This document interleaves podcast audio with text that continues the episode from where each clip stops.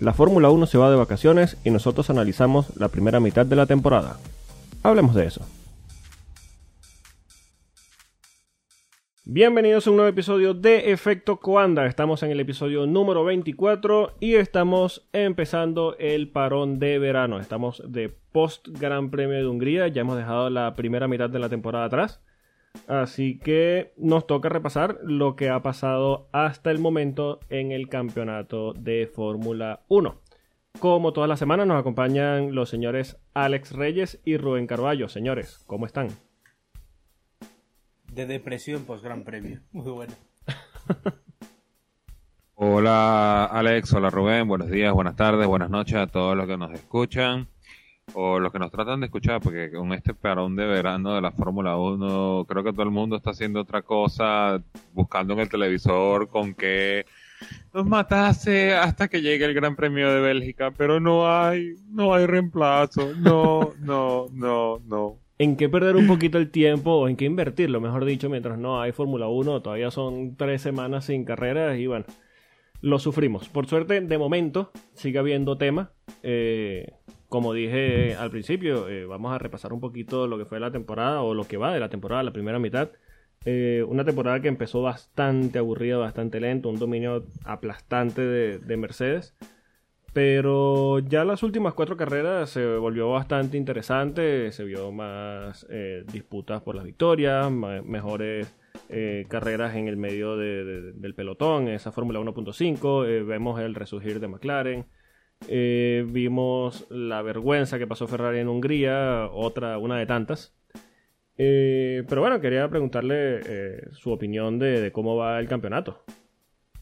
Tuvimos un inicio bastante lento, por decir algo, con, con, estas barridas consecutivas de Mercedes y con estas últimas cuatro carreras ha levantado un poco el ánimo de decir que podemos tener un final de temporada que aunque ya todos sabemos que va por una misma calle, eh, sencillamente eh, tenemos la, ilusión de que podemos tener grandes batallas tanto al, frente como en mitad de la tabla, sobre todo con ese esa Fórmula 1.5 que está tan disputada que hasta este momento la tiene eh, McLaren, pero que es un es un campeonato, un subcampeonato, un pseudo campeonato que en cualquier eh, fin de semana de carrera pueden cambiar muchas cosas. Así que eh, espero que de Bélgica para adelante, para la segunda parte de la temporada, eh, la Fórmula 1 pueda recoger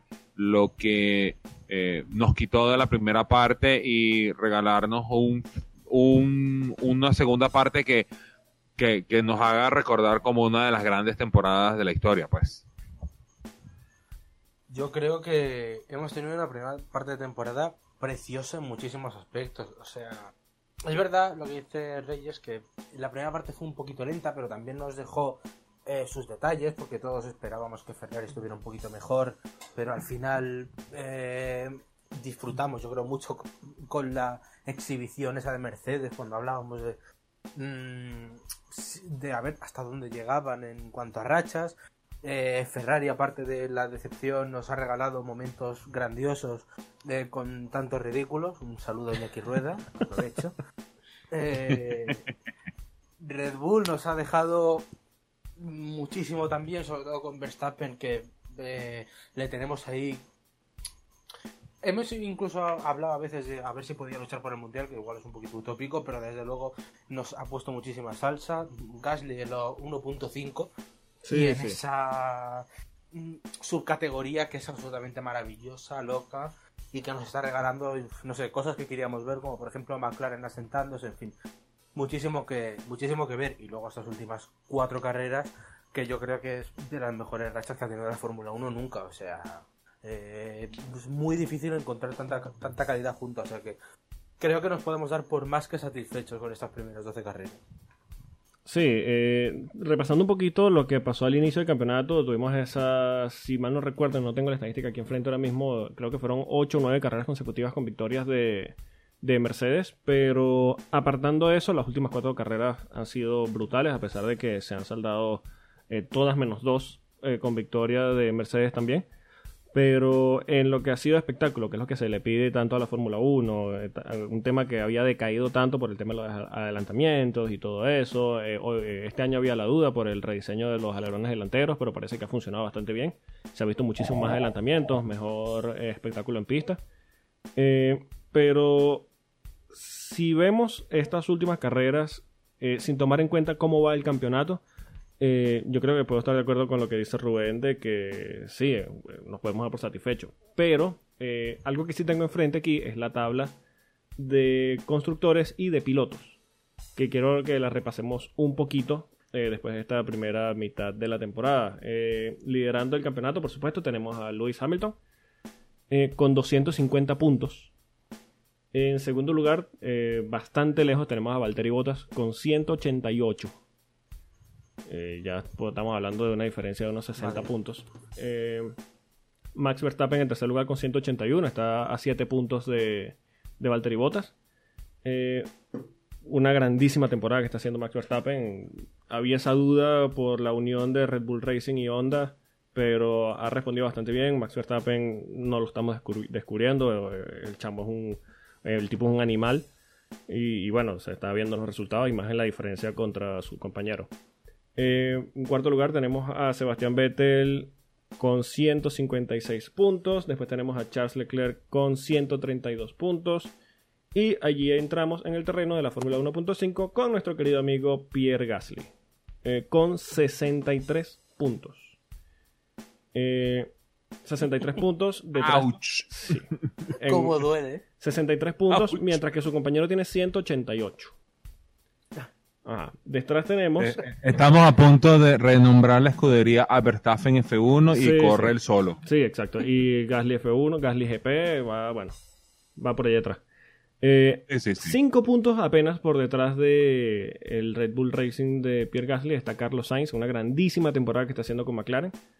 Después tenemos a Kimi Raikkonen con 31 puntos, grandísima temporada de Kimi también, que creo que ha sorprendido a todo el mundo, más teniendo en cuenta que Giovinazzi hay una separación bastante importante, una distancia bastante importante en el tema de experiencia, pero Giovinazzi tiene un solo punto, mientras que Raikkonen tiene 31. Después tenemos a Daniel Kvyat, eh, ese regreso a la Fórmula 1 que también existía la duda de si todavía tendría eh, lo que hace falta o no, y bueno, tiene 27 puntos. Eh, después está Lando Norris en décima posición con 24 puntos.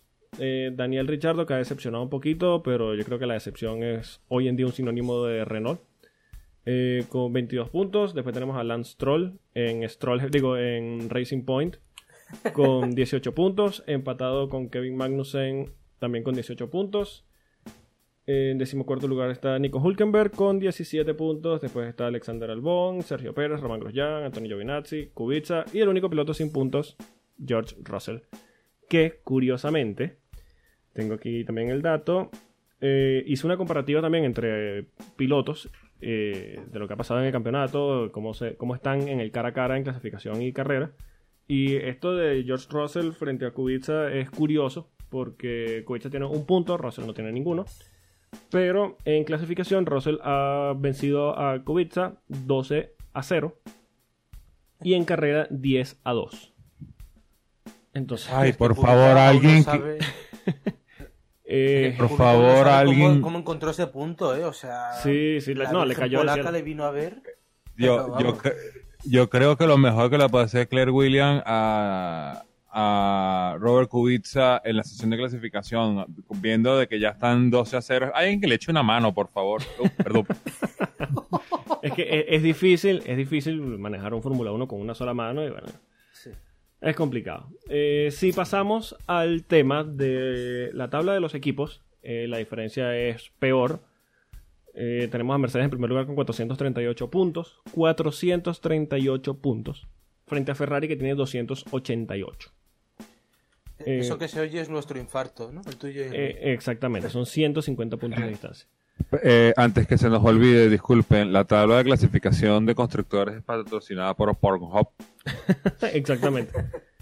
Eh, detrás de Ferrari tenemos a Red Bull Racing Honda con 244 puntos. Después está McLaren Renault liderando con bastante holgadez esa Fórmula 1.5 con 82 puntos.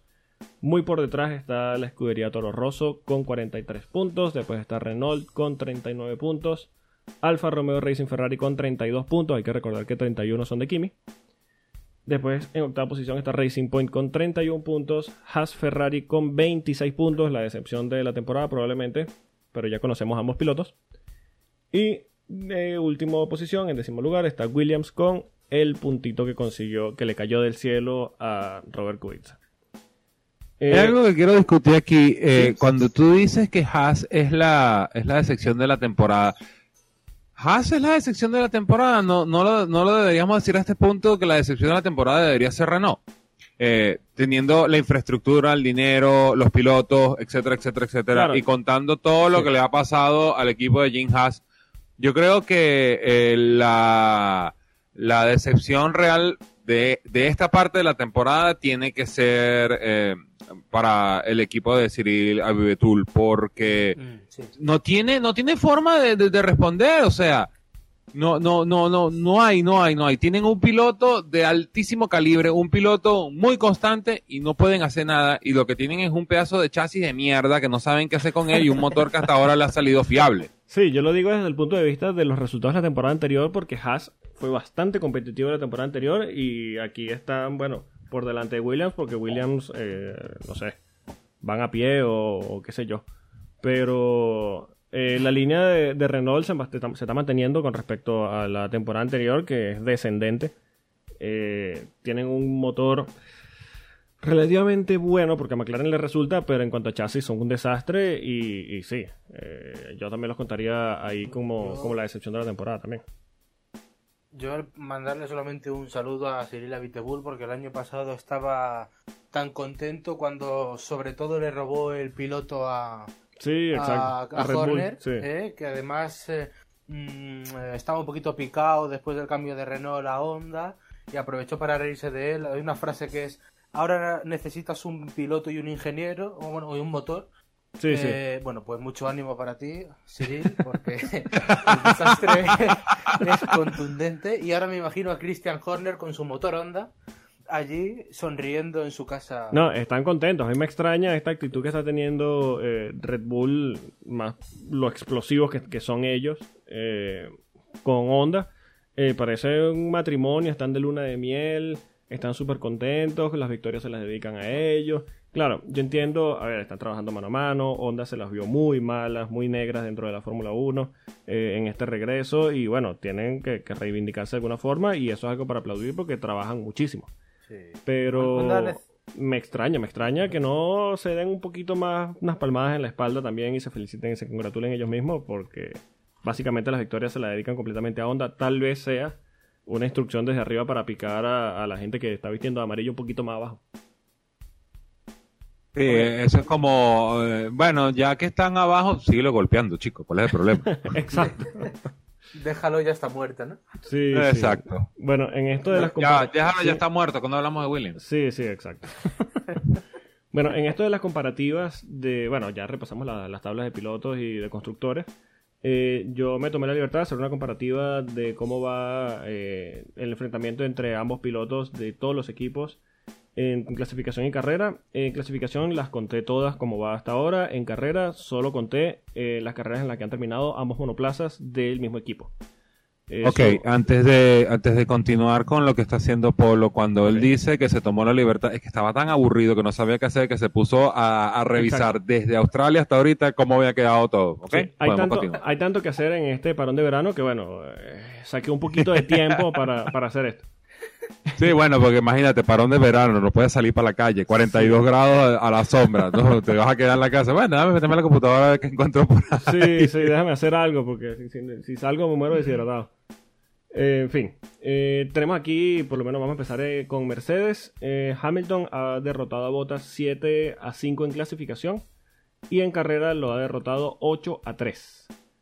En Ferrari, en clasificación, ambos pilotos están igualados a 6 y en carrera Vettel ha derrotado a Leclerc de momento 6 a 4. En Red Bull Racing, en clasificación, Max Verstappen ha derrotado a Pierre Gasly, sorpresa, sorpresa, 11 a 1. Y en clasificación y en carrera, perdón, 9 eh, a 1. Eh, F. F. F, por favor. F in the chat para Gasly. Eh, ya se enterarán por qué más adelante, pero Sí, por sí. ahora sigamos escuchando. Por ahí, por ahí se viene algo, ya, ya, ya, ya les contaremos. Eh, Sí, tenemos después a McLaren. eh, en clasificación, Lando Norris ha vencido a Carlos Sainz 8 a 4. Pero en carrera, Carlos Sainz ha derrotado a Lando Norris de momento 5 a 1. En Renault después tenemos que Richardo ha clasificado 8 veces por delante de Nico Hulkenberg, Hulkenberg 4 veces por delante de Richardo y en carrera Daniel Richardo ha terminado 5 veces por delante de Hulkenberg y Hulkenberg apenas 2 veces por delante de Richardo. En Haas, en clasificación gana Kevin Magnussen 7 a 5 y en carrera gana Roman Grosjean 5 a 1. En todavía se queja. Ga- gana- Yo no, o gana sea, yo no Grosjean entiendo.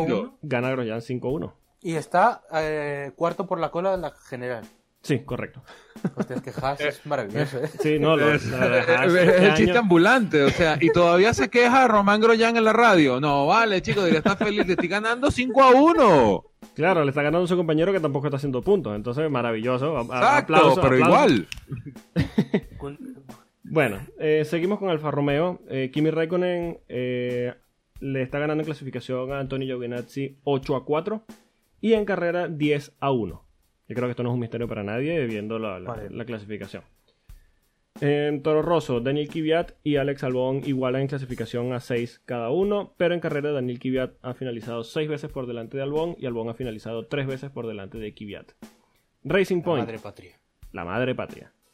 Racing Point, Sergio Pérez eh, vence a Lance Stroll en clasificación 12 a 0. Y en carrera, Sergio Pérez vence a Lance Stroll también 7 a 4. Y pasamos a nuestros, nuestra comedia favorita, eh, Williams. George Russell vence a Robert Kubica en clasificación 12 a 0. Ouch. Y en carrera, 10 a 2. Hay que recordar que de esos dos, de esas dos carreras que terminó Robert Kubica por delante de George Russell, puntuó. Es que. Entonces, bueno, tenemos ahí una comparativa clara más o menos de cómo va eh, el rendimiento de cada piloto. Porque en Fórmula 1 se habla de equipo, se habla de compañeros de equipo, pero siempre el primer rival es el que tienes en el, en el box de al lado. Entonces, Eh, Polo, Sí. repíteme por favor los datos de Ferrari. eh, en clasificación están igualados a 6 clasificación a 6, 6 a 6 6 y 6, 4 es. y en carrera gana Vettel 6-4. Y cuatro, así quiere decir que fueron dos carreras que Iñaki Rueda le ayudó a Sebastián Vettel. Un saludo para él. Sí, son los dos retiros que ha tenido Leclerc. Lo- lo dices Bueno, como- los dos como retiros si no, Iñaki dos Rueda retiros. hubiera ayudado a Leclerc algún día, ¿sabes? Sí, sí. como si no le hubiera Sí, sí, sí. Ahí, ahí es que tenemos que sorprendernos porque no, no, no, no va a pasar. Bueno. Este, bueno, yo creo que de aquí podemos sacar unos datos de Bottas no ha estado tan mal, a pesar de que en carrera eh, Hamilton lo está aplastando, en clasificación está respondiendo bastante bien. Eh, en Ferrari están bastante igualados, yo creo que habla más de, de- de- de Leclerc que de Vettel, porque Leclerc ha estado activamente durante toda la temporada con el equipo en contra. Eh, en Red Bull, eh, bueno, ya lo hemos dicho todo, Gasly no es piloto para Red Bull, yo creo que eh, es lo que tú dices, es patear a alguien que está en el piso. Y lo, y lo mejor de todo esto es que Gasly sigue. Gasly Sí. por Horner. Lo, lo vamos a tener aquí hasta el final aguantando. Bueno, vamos, vamos a ver si lo vemos en. Spa. Vamos a ver si lo vemos en Spa encima de- del Red Bull, porque yo no lo creo mucho. Eh, bueno, tenemos a McLaren en clasificación. Eh, Lando Norris está, va muy por delante de, Carlos Sainz 8 a 1. Pero cuando se pelean los puntos, eh, y se noten, se ve en la tabla de, de resultados, eh, Sainz ha terminado 5-1 frente a Lando Norris. Eh, se ve que Carlos Sainz tiene que mejorar un poquito los sábados, pero le va bastante bien el tema de las carreras, está sabiendo manejarlas y recuerda un poquito a, a Alonso en ese manejo de carrera bastante inteligente y, y sobrio. Pero, pero también por mala suerte de Norris los domingos. O sea, Sí, yo no sé qué tienen sí, los sí. ingenieros contra los rookies. Pero Bueno, les van dos, para, van dos carreras seguidas en el que la primera parada de Lando es un desastre y le daña la carrera. Sí. Sí, sí. sí. O sea, Lando Norris, Aunque- aunque hablando de más que que to- último fin de semana era para quedar sexto. Sí, sí. Yo creo que más que todo eh, se nota en, si, si lo vemos desde un, desde un aspecto más general, todos los rookies este año le están costando eh, adaptarse a, a esta Fórmula 1 y, y, y, y lo ves, pues, o sea, los pilotos, los compañeros que son mucho más experimentados han subido, han Sí. sabido eh, mejorar, la, eh, eh, moverse dentro del aspecto de carrera Sí, sí. y, a eso es que le cuesta a ellos, pues, de- de, ajá, que tengo que mover combustible y aquí y el caucho y la cambia de aquello al otro. Bueno, y en el caso de George Russell, ya no. Bueno, Lo que pasa eh. es que cuando, cuando no te echan una mano, viejo, Sí, está complicado la vaina. Sí, sí, sí.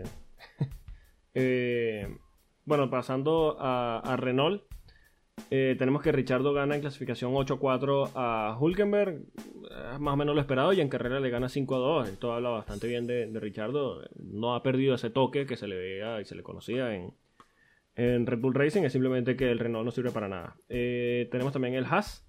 En clasificación gana Magnussen 7 a 5, están bastante parejos allí. Eh, Grosjean gana 5 a 1, a mí también me sorprendió este dato a, a Kevin Magnussen. Eh, no sé de qué se queja, pero bueno, en fin, es Grosjean. Exacto. Todos damos por hecho de que Gunther Steiner va a matar a Grosjean. Sí, sí, en cualquier momento. O sea, si un fin de semana llega eh, Haas y dice, no, mira, Grosjean no va a manejar, va a subir eh, Latifi, que es piloto de pruebas de todos los equipos, pa- aparentemente. Eh, eh, hay que empezar Bueno, a eh, preocuparse se, lo, por- se lo están peleando entre la, eh, Latfiti y Circotín. Sí, exacto, exacto. Ellos dos son los pilotos de, de pruebas de todo el mundo. Eh, ahí, cuando- ahí yo creo que la Fórmula 1 debería dejarse de, de pasguatadas y decir, bueno, estos son los pilotos oficiales de prueba. Sí, Se los sí. pone la Fórmula 1. Todos los equipos lo pueden utilizar. Al que lo quiere utilizar, bueno, me paga el fee y ya está. Exacto. Un alquiler de pilotos. Eso de, ahí. de, de que ves a- de repente ves a Sergei Cicotín con la franela de McLaren, y el otro día lo con la franela de Renault, el otro día lo con la de Red Bull, y bueno, y entonces... Y sumando puntos en el equipo ¿Prueba cada quién? Gana Ah, el título con para un 10 Ferrari. pilotos. Sí, sí, exacto. Oye, ya va. Cuando entramos en la ciencia ficción. Pero, eh, después ¿Te, tenemos... te crees que va a durar mucho de piloto titular? Sí, exacto. No, no, no, por supuesto que no. Es más, me sorprendería verlo en Spa, pero bueno, eso ya, ya es otro Sí. tema. Eh, En Alfa Romeo tenemos, bueno, yo creo que nadie, no es sorpresa para nadie que Kimi esté aplastando a Giovinazzi en clasificación 8-4 y en carrera 10 a 1. Eh, Toro Rosso están parejos en clasificación, Kvyat y Albon, los dos están haciendo una grandísima temporada. Kvyat gana en carrera 6 a 3. Eh, esto ya habla un poco de la experiencia. Albon es su primera carrera en la, eh, su primera temporada en la Fórmula 1. Está haciendo una grandísima temporada, muy buena. Eh, pasamos a Racing Point. Yo recuerdo una, unas declaraciones de Checo Pérez que dijo después del Gran Premio de Australia que Lance Stroll era el rival más fuerte que ha tenido en su carrera. Está hablando un tipo que pasó por McLaren, está hablando un tipo que ha tenido de compañero a Hulkenberg. eh, y es un tipo que gana en clasificación 12 a 0 a Lance Stroll y gana en carrera 7 a 4. Eh, yo creo que... ¿Qué? No, no, ese- en ese mensaje queda bastante claro que Que viene de correr con un, con un Esteban Ocon que le desquició, ¿sabes? Pero no, Exactamente. no, era, no era más fuerte que Stroll. Sí, sí, y entonces eh, creo que esas declaraciones dejan claro quién paga los cheques, eh, que el apellido es el mismo de quien firma los cheques, entonces, no, sí, sí, eh, bueno, es Stroll, ¿no? El mejor piloto de la historia. Por supuesto que sí. Sí, sí, por supuesto.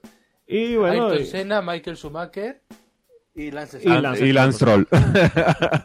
bueno, Lance Stroll llevó este desastre, bueno, no este desastre, pero el desastre de Williams del año pasado a un podio, así que respeto, ¿eh? Respeto. Sí, sí, sí, sí, por supuesto que sí. Eh, y bueno, y también tenemos a, bueno, nuestra piñita de boxeo favorita, Robert, eh, eh, digo, Williams. Eh, Russell gana en clasificación 12 a 0 y en carrera 10 a 2. Ahí no hay nada que comentar. Eh, O sea, bueno, cua- Cuando tú ves que los pilotos, eh, tienes un piloto experimentado y un piloto rookie, y tú ves que los- todos los pilotos experimentados eh, ganan o en clasificación o en carrera, cuando tú tienes un Joe Russell que te mete 12 a 0, ¿en qué piensas? yo creo que ellos pensaron en el cuento de hadas que podría haber sido Robert Kubica si es competitivo en el regreso. Y hubiese sido, sí, mira, yo estoy de acuerdo, una historia muy bonita, pero la cosa no está para, para Kubica, definitivamente. Se ve que, bueno, desgraciadamente el accidente acabó con su carrera en la Fórmula 1. No puede ser competitivo en estos Fórmula 1. Tal vez lo sea en otro, en otro tipo de categorías. Tal vez él está perdiendo aquí un año, pero lo que queda claro es que el regreso de Kubica no fue esa historia bonita que ellos quisieron hacer y yo creo que mientras más tiempo esté en el equipo, más daño le hace a, a la estructura de Williams. Cierto. Eh, me vais a permitir que rompa una lanza en favor de Sauber, ¿vale? Sí, Mm, porque es una marca que hay que recordar que hace dos años cerró eh, la general de constructores y mírala dónde está. sí, sí, sí, O sea, que el totalmente. paso adelante ha sido tremendo. Eh, De hecho, la temporada dado- pasada fueron bastante competitivos. sí, eso es. O sea, está avanzando muchísimo. En buena parte gracias a nuestro renombrado Basile Tour, a nuestro querido Alex Reyes. Sí, sí, Pero o sea, el trabajo es realmente espectacular, ¿eh? Sí, sí, sí. Eh, bueno, yo creo que en cuanto a comparativas, lo que va la temporada, yo creo que ya podemos ir cerrando el tema. Vamos a ver qué pasa ya en Spa y, en Monza, que son las próximas dos carreras que vienen después del parón. Eh, dos grandísimas carreras que deberían, deberían eh, favorecer a Ferrari, pero bueno, eh, eso es si sacamos de- de la ecuación el factor Iñaki Rueda. Un saludo a la familia de Iñaki Rueda, que yo sé que nos está escuchando él y su familia. Eh, pero bueno, vamos a pasar eh, a un tema que sonó bastante durante la semana eh, para la normativa de 2021. Se estaba hablando de traer de vuelta los repostajes, el refueling, el cargar combustible durante la carrera. Eh, tiene sus detractores, tiene su gente a favor. Quería saber la, opinión de ustedes sobre este tema y, y ¿les parece que el repostaje debería regresar a la Fórmula 1 a partir de 2021? A mí, sinceramente, me parecería un error. Me parecería un paso atrás. Eh, yo creo que eso es un- o sea, estratégicamente te puede dar, pero yo no creo que sea tanto lo que te da de cara a la emoción de una carrera. El peligro que conlleva es, tremendo y creo que la Fórmula 1 ya va por otro lado. Y no sé, a mí esto me suena a, a querer dar una emoción que te lo puede dar un suministrador de neumáticos en condiciones. Simplemente. O sea, nosotros si tuviéramos ahora mismo unos neumáticos más simplificados, con su blando duro, eh, y, y un equipo que vaya a dos o a tres paradas, etc., no estaríamos hablando de repostaje. Pero claro, a- con carreras a una parada eh, tienes que buscar otro, otras cosas por las que moverte. Pero yo creo que sería un error, sinceramente. Mira, yo estoy a, a favor de que regrese, porque eh, por mucho tiempo se habló de que, sobre todo cuando empezaron a, a- a aparecer los accidentes en el pit lane, sobre todo porque como ahora está Fórmula 1, estamos hablando de un vehículo que queda estacionado en el pit lane dos segundos, Sí. eh, de que el proceso de los mecánicos era un proceso de que se iba a ir acelerando mucho más, ya estamos hablando de paradas por debajo de los dos segundos. Y, y o paradas de dos segundos como, como medio, como promedio. Entonces, eh, traer el combustible te da una opción de, establecer otro tipo de estrategia que te pueda ayudar en ese aspecto. Pues lo que pasa es que hay que saber cómo lo plantea. Si lo quieres plantear como se había planteado antes en la Fórmula 1, que todo se hacía al mismo tiempo para generar eh, en un vehículo estacionado la menor cantidad de tiempo posible, van a suceder los problemas, como sucedió en, en Singapur con Felipe Massa, como le pasó a Papayos en, en Hockenheim, etcétera, etcétera, etcétera. Pero si tú te traes un approach al estilo, por ejemplo, como lo tiene el Mundial de Resistencia, donde el vehículo se estaciona, lo sirven y después es que lo vas a poner los neumáticos, ya estás hablando de que puedas hacer otro tipo de estrategia, porque el tiempo que tú vas a perder eh, cargando el combustible lo puedes ganar cambiando los neumáticos después de que el vehículo se considere seguro. Lo que pasa es que esta fórmula con la introducción de... eh, va a ser complicado porque eh, estás hablando de que vas a unir dos cosas que en teoría no se deberían mezclar, como lo es eh, electricidad con eh, un flujo de combustible que está entrando cada cierto tiempo, que podría consumir un incendio o algo así. Un saludito a Niki Tulli y la moto que se le quemó en, Austria. Este, y entonces, pero sí necesitan traer algo que los demore un poquito más en el pit lane para que puedan este, establecer otro tipo de estrategia de carrera, porque si no, vamos a llegar a un momento de que eh, sencillamente vamos a tener carrera de una parada, de dos paradas, y bueno, ya tú sabes cuál va a ser el resultado. Claro, más o menos lo que estamos viendo ahorita. A ver, eh, yo estoy de acuerdo en que traería un poco más de emoción y que sería un poco más impredecibles las paradas en pits porque le estás agregando otro factor. Pero bueno, a esto hay que sumarle también que con la tecnología actual gran parte del riesgo de incendio sería muy fácil de reducir.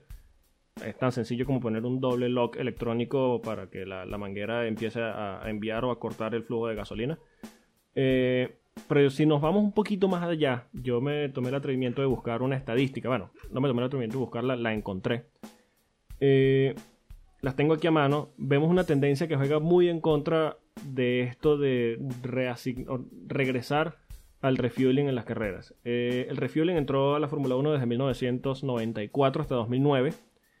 Y si bien la tendencia ya venía bajando, el número de, adelantamientos promedio por carrera en esos 15 años que hubo refueling bajó de 25 por carrera a 9. Eh, inmediatamente después de eliminar el repostaje, el promedio subió al actual de 30 adelantamientos por carrera promedio. Eh, a ver, se entiende que hay otros factores reglamentarios que inciden en este número, pero si ya estamos casi en juegos de ajedrez en los que algunos pilotos prefieren adelantar en pits que arriesgar en pista, eh, yo creo que esto solo incrementaría este tipo de adelantamientos estratégicos y yo creo que más bien le haría daño al espectáculo. A ver, a mí me gusta, eh, me gustaría desde, en cierto punto de vista eh, que regresaran los repostajes. Esto haría que los pilotos siempre vayan al máximo sin estar tan pendientes del consumo de combustible. Eh, todo el mundo recuerda ese team radio de, Alonso que el equipo, creo que en la vuelta 4 o 5 de Canadá ya le estaba pidiendo que ahorrara combustible y Alonso le decía no quiero, porque igual este motor no va a terminar la carrera, no voy a, ahorrar combustible nada. Eh, pero esto sí, el repostaje haría que los, pilotos vayan siempre al máximo sin importarle este consumo de, combustible. Pero la estadística les va en contra. Yo creo que... Pero que estamos hablando de otra cosa, Por Acuérdate que el, chasis 2021 es un chasis que se está buscando eh, simplificar lo máximo que se pueda. Yo creo que es el momento ideal que tiene la Fórmula 1 para también simplificar un poco eh, todo el aspecto de la electrónica que tiene y dejarlos que realmente hagan lo que tienen que hacer, que, que corran, que corran a lo que del vehículo. Porque eh, volviendo a ese mismo punto, si ya tú tienes el ingeniero gritándote en la radio desde la vuelta 4 que tienes que salvar combustible porque si no, no vas a terminar la carrera, tú dices, coño, entonces, ¿qué voy a hacer? Voy a pasear el circuito. Entonces, ya eh, introduciendo de nuevo los repostajes o el refueling, eh, eliminas ese elemento y entonces ya no tienen que estar pendientes de que, ajá, pásate la mezcla 4, pásate la mezcla 8. pero tendrían, tendrían que reducir el tamaño de los tanques de gasolina y tendrían que eh, quitar ese límite de gasto de combustible para que los pilotos puedan presionar como tiene que ser. Porque Exacto, y más, tú, lo, tú, lo, podrías cambiar con, con que tú puedas tener un tanque de combustible más pequeño y que el, el generador eléctrico te mande más kilowatts a, eh, de, más eficiente de regreso para ayudarte, pues. Sí, sí. Eh, no sé. Yo, mira, como te digo, me gustaría que regresara, pero esta estadística me asusta un poquito ahora que ha regresado un poquito el tema de los adelantamientos, es lo que dice. También va a haber un cambio aerodinámico bastante importante en el reglamento y tal vez no influya tanto como, como en esta, lo, dice la estadística esta, pero no sé, estoy entre sí y no, me gustaría, pero si eh, se va a poner en riesgo el factor de entretenimiento que ha sido tan bueno en las últimas carreras, eh, no me gustaría que, empeoraran las carreras por, por esto, por este tipo de, cosas. Ahora, también tenemos que en pista, hoy en día tenemos pilotos más espectaculares que arriesgan un poquito más. Tenemos a Norris, tenemos a Carlos Sainz, tenemos a Max Verstappen, tenemos a Charles Leclerc, pilotos que les encanta hacer adelantamientos en pista. Y tal vez esto juegue a favor o, en contra, mejor dicho, de esta estadística, ¿no?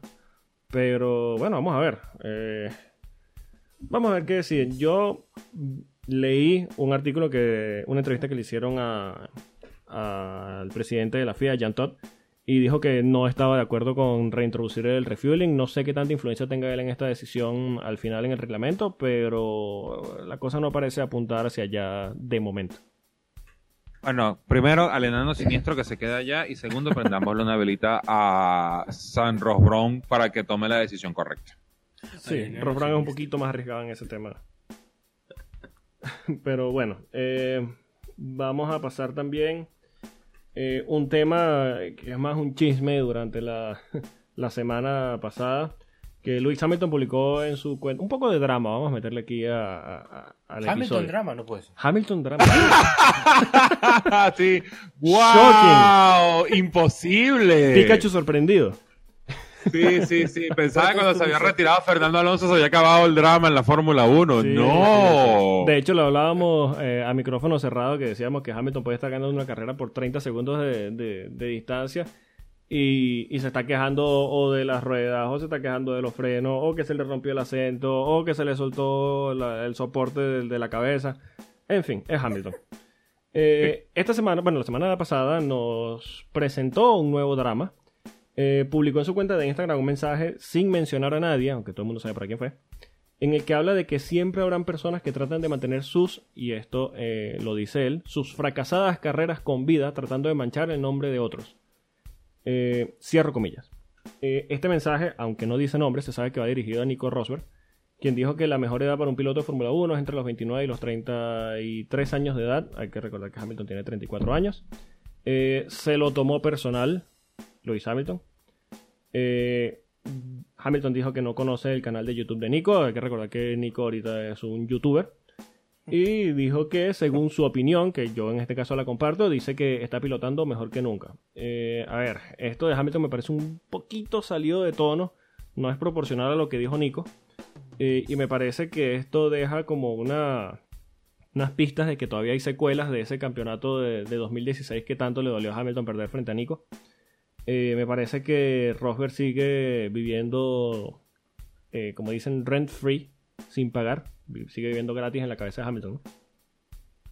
Sí, eh, va- vamos a empezar por el principio. Eh, alguien que le recomiende a Lewis Hamilton que cuando se vaya de cubatas que le quiten el teléfono. Porque Sí, sí, total. Se pone a escribir cosas que después se va a arrepentir. Se pone dramático. Y- y hombre. se- sí, se pone, se pone melodramático. O eso, o que le quiten el canal de las telenovelas, por favor, porque no, no sé de, de dónde está sacando tanta gasolina para eso. Eh, eh, sencillamente, yo creo que no tiene, eh, no tiene, o sea, aunque todo el mundo sabe que es contra él, eh, ¿qué le interesa? O sea, ajá, sí, eh, eh, Nico Rosberg le quitó un campeonato, pero él va camino a convertirse en uno de los mejores pilotos de la historia y, y Ya es uno y de los el- mejores pilotos de la historia. Es que, pero por eso mismo, o sea, él que, querrá también reivindicarse en plan, bueno, tú me ganaste el título, pero te fuiste con el rabo entre las piernas y yo sigo aquí Claro. todavía. Claro. O sea, también querrá ahí mm, reivindicarse a sí mismo y, y aparte de que es obvio que no acabaron bien. O sea, pero ya se notaba en ese último año con y bueno, el an- anterior también con algunos incidentes y tal. Y eso no, no acabó muy bien. Aparte de que tampoco creo que Rosberg diga las cosas de forma muy inocente. No, por supuesto. O sea, es que, a ver, eh, hay que entender cómo se mueve la Fórmula 1. Eh, los títulos no se ganan en pista. Eh, yo creo que eso quedó claro desde la época de, de, de Michael Schumacher. De hecho, eh, Rosberg le gusta contar mucho una anécdota que dice que en el equipo nadie, cuando compartió equipo con Michael Schumacher en, en la primera etapa en, en Mercedes, eh, en el equipo nadie miraba a Rosberg, toda la atención era para Schumacher. Y Schumacher hacía un pequeño una triquiñuela, como decirlo de alguna manera, que dice que, en el Hospitality solo había un baño para los pilotos eh, y Schumacher lo ocupaba hasta 30 segundos antes de que empezara el, eh, la sesión de, de prácticas libres o de clasificación. Entonces eso obligaba a Rosberg en esos 30 segundos a entrar al baño, a hacer lo que tuviese que hacer y regresar al box para montarse en el monoplaza. Entonces son esos pequeños eh, ataques psicológicos. eh, en la temporada 2016 también hay que recordar que Hamilton y Rosberg se dieron con todo en los medios. al punto que, bueno, Hamilton se rompió psicológicamente, empezó a decir que ellos no tenían ningún tipo de relación, cuando hay más fotos que cualquier otra cosa de que ellos eh, tienen una relación bastante cercana desde niños, tal vez no amigos, pero sí eran bastante cercanos y bueno, este, esta pelea por el título rompió eso. De hecho, Rosberg ha comentado en algún momento que él decidió irse de la Fórmula 1 y no defender su título porque no le gustó la persona en la que tuvo que convertirse para ganar el título. Él supo eh, que en ese momento mm, psicológicamente tenía que ser una persona sucia, por decirlo de alguna manera, para afectar psicológicamente a su rival, que en este caso fue Hamilton. Y se ve que Hamilton sigue mostrando secuelas de esto, porque a pesar de que Rosberg está, entre comillas, tranquilo, que sigue tirando sus pullitas, eh, está muy tranquilo con su canal de YouTube y, comprando carros carísimos y viviendo en Mónaco, la vida de lujo y demás. Eh, se ve que esto todavía le afecta a Hamilton y, no se ha sacado esa espinita y tal vez nunca se la saque porque no le dio la, Rosberg nunca le dio la oportunidad de, de, quitarle de nuevo el título de las manos ¿no? Sí, yo creo que más que todo es ese aspecto, pues de que eh, en, en la cabeza de Lewis Hamilton el nivel de competencia es tan alto que yo creo que él nunca aceptó el hecho de que Nico Rosberg primero le sacara el título y segundo se retirara eh, dos meses después de haberle sacado el título de las manos, o sea, que no le dio chance de hacer una defensa. Es como, Sí.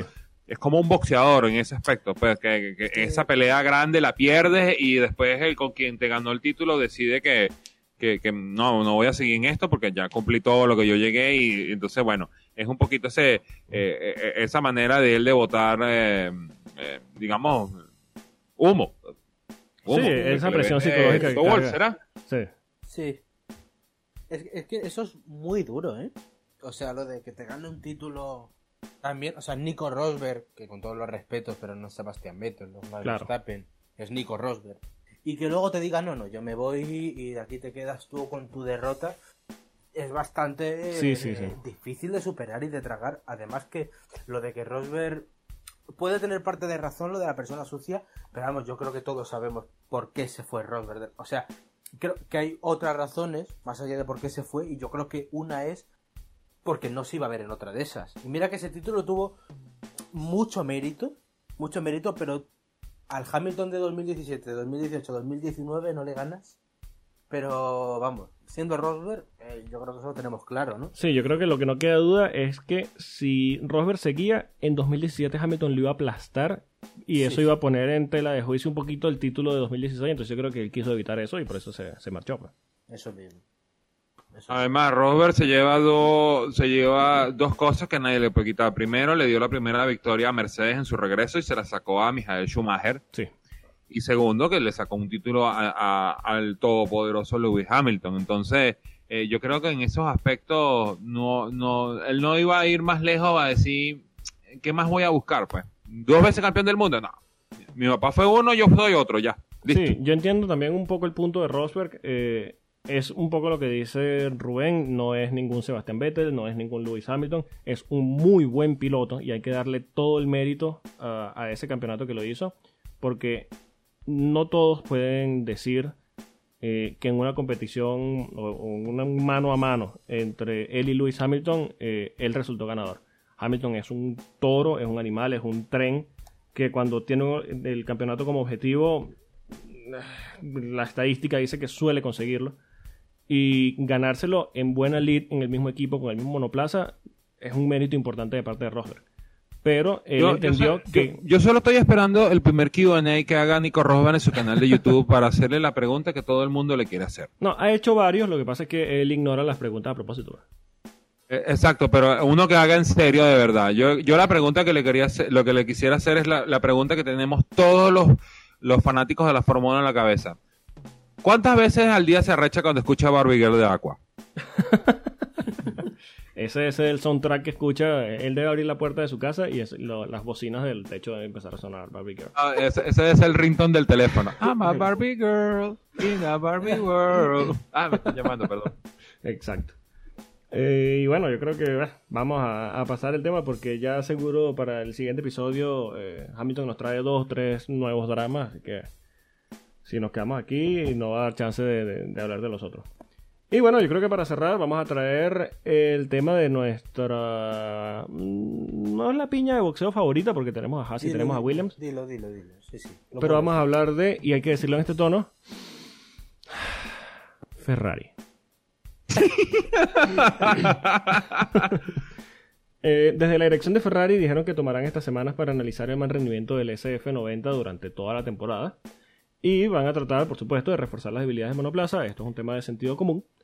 Eh, la curiosidad está en que desde Maranello admiten que según sus simulaciones, Mercedes era capaz de doblar o sacar una vuelta a ambos monoplazas de Ferrari en Hungría. Quiere decir que terminar a casi un minuto y medio de Verstappen y Hamilton como terminaron fue casi un buen resultado según sus proyecciones. Sí. ¿Qué Y, está y- y- Ferrari? y para y, y no te creas, la gente de Ferrari ya está tomando manos a las obras. Para el Gran Premio de Bélgica va a debutar una nueva unidad de potencia con 20 caballos de potencia más. ¿Qué más potencia necesita un Ferrari, coño? No, y además tenemos los datos de GPS de todas y cada una de las carreras de esta temporada en que muestran que el motor Ferrari es el más potente de todos. No es potencia lo que necesita Ferrari. Y el mismo Matías Binotto lo, lo dice, le falta carga aerodinámica, eh, pierden muchísimo en las curvas de baja y, y media eh, velocidad. Eh, y ellos lo que hacen es centrarse en darle más potencia a la unidad de potencia que, a ver, estas evoluciones no se hacen en una semana. Ellos no salieron de Hungría diciendo, bueno, vamos a meterle 20 caballos de potencia más al, motor. Pero yo creo que deberían empezar a centrar los esfuerzos en, otro, en otros aspectos, a pesar de que yo creo que, aunque no lo quieran admitir, esta temporada para ellos ya terminó. No, no, es que ya, yo pienso que ya han terminado la devolución de este año. Yo creo que. pero es, la, es, la gran pregunta. Si ya tú te das cuenta que tu problema es tu chasis, que tu chasis es una mierda. Es más, me recuerda. Eh, y aquí invoco a, Rubén este, me recuerda mucho a la Honda, eh, motocicletas de los 80, que todo lo que hacían en el chasis era una mierda. No, métele más potencia al chasis, métele más potencia al chasis, métele más potencia al chasis. Y el chasis no resultaba para ninguna, hasta que se dieron cuenta que era el chasis. Entonces, todo ese tiempo que han perdido en desarrollar una unidad de potencia que te genere 20 caballos de potencia más, la pudieron haber aprovechado en hacer un, una variación al chasis, un nuevo difusor, algo que te ayude, coño. Hasta que llegó. yo no soy ferrarista y me duele. Esa es la de, la de que hasta que llegó Wayne Garner y dijo que eso ya no se podía pilotar, que ya lo habían llevado al límite y que se acabó ese chasis de mierda. Pues aquí vendrá, no sé, eh, Hamilton, por ejemplo, si cambia de equipo, en cuanto vea se dirá, pero vamos a ver. Sí, sí, que por cierto, eso es uno de los rumores de la Silly Season, ¿no? Que, que, Hamilton suena para Ferrari, no para el año que viene, pero sí para tal vez el cambio de reglamento, pero bueno, ya eso lo, hablaremos después. Eh, quiero aprovechar que estamos hablando de Ferrari, de el chasis, de la mejora de motor que no, no nadie, entiende, eh, para enviar un saludo a Iñaki Rueda y a su familia. Eh, un, fiel escucha del podcast. Tercer saludo del programa. tercer saludo, lo tenemos muy, muy, muy presente. Iñaki, un saludo a ti y a la mamá tuya. Y a tu cardiólogo. Y a tu cardiólogo, que, bueno, debe ser muy bueno. Eh, y bueno, yo creo que pedimos la cuenta. Sí, sí, señor. Yo creo que eh, mejor lo guardamos para la semana que viene a ver qué traemos. Sí, no podemos seguir pateando el perro muerto. bueno, pueden seguir así. Déjalo, ya está muerto, por favor. Sí, sí, sí, definitivamente. Pueden seguir al señor. Ojalá... Ajá. Ojalá que. Que ojalá algún día digan eso en Maranelo. Déjalo, ya está muerto. Sí, déjalo, ya está muerto. ya uno habla de Ferrari con resignación. En fin. Pueden seguir al señor Alex Reyes en Twitter en arroba Ethan Al señor Rubén Carballo lo pueden seguir en arroba Rubén Piso DXT.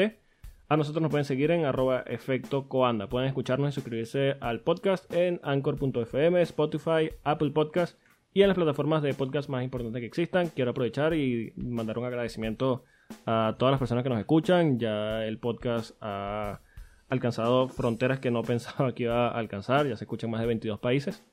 Y quiero agradecer porque es, no esperaba este alcance en la primera temporada de, del podcast y esto, bueno, es trabajo tanto del señor Reyes como de Carballo que han llevado el podcast hasta lo que es de momento y bueno, esperemos que, que siga el crecimiento. Eh, también, bueno, quiero decirles que estén pendientes de los anuncios en Twitter y que estén pendientes de nuestra página web porque por allí se viene una sorpresita que bueno, ya les hablaremos tal vez en el próximo episodio. Eh, señores, gracias por acompañarme en un nuevo episodio. Un placer, Alex, y esto es ideal para ir matando a la espera y ya otro menos, otra semana menos. Sí, un fin de semana menos.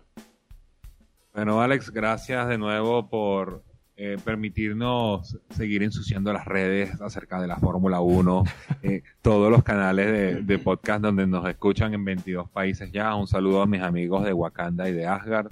Por supuesto. Y por supuesto, antes que se nos olvide, porque si no, después no nos dejan de escuchar. Y bueno, esperemos a ver qué nos trae la semana que viene, porque tres semanas son largas y bueno, va una. Ay, Dios mío. Bueno, la Fórmula 1 se va de vacaciones, pero nosotros no. Eh, Reyes y Carballo pidieron vacaciones, pero ellos creen que esto es una democracia y, no. Nosotros seguimos aquí, seguimos eh, metiéndoles el tema de la Fórmula 1 para que no se olviden. Y bueno, ya dentro de poco esperemos regresa a la Fórmula 1 en Spa y, Monza. Eh, señores, gracias de nuevo y chau. Adiós.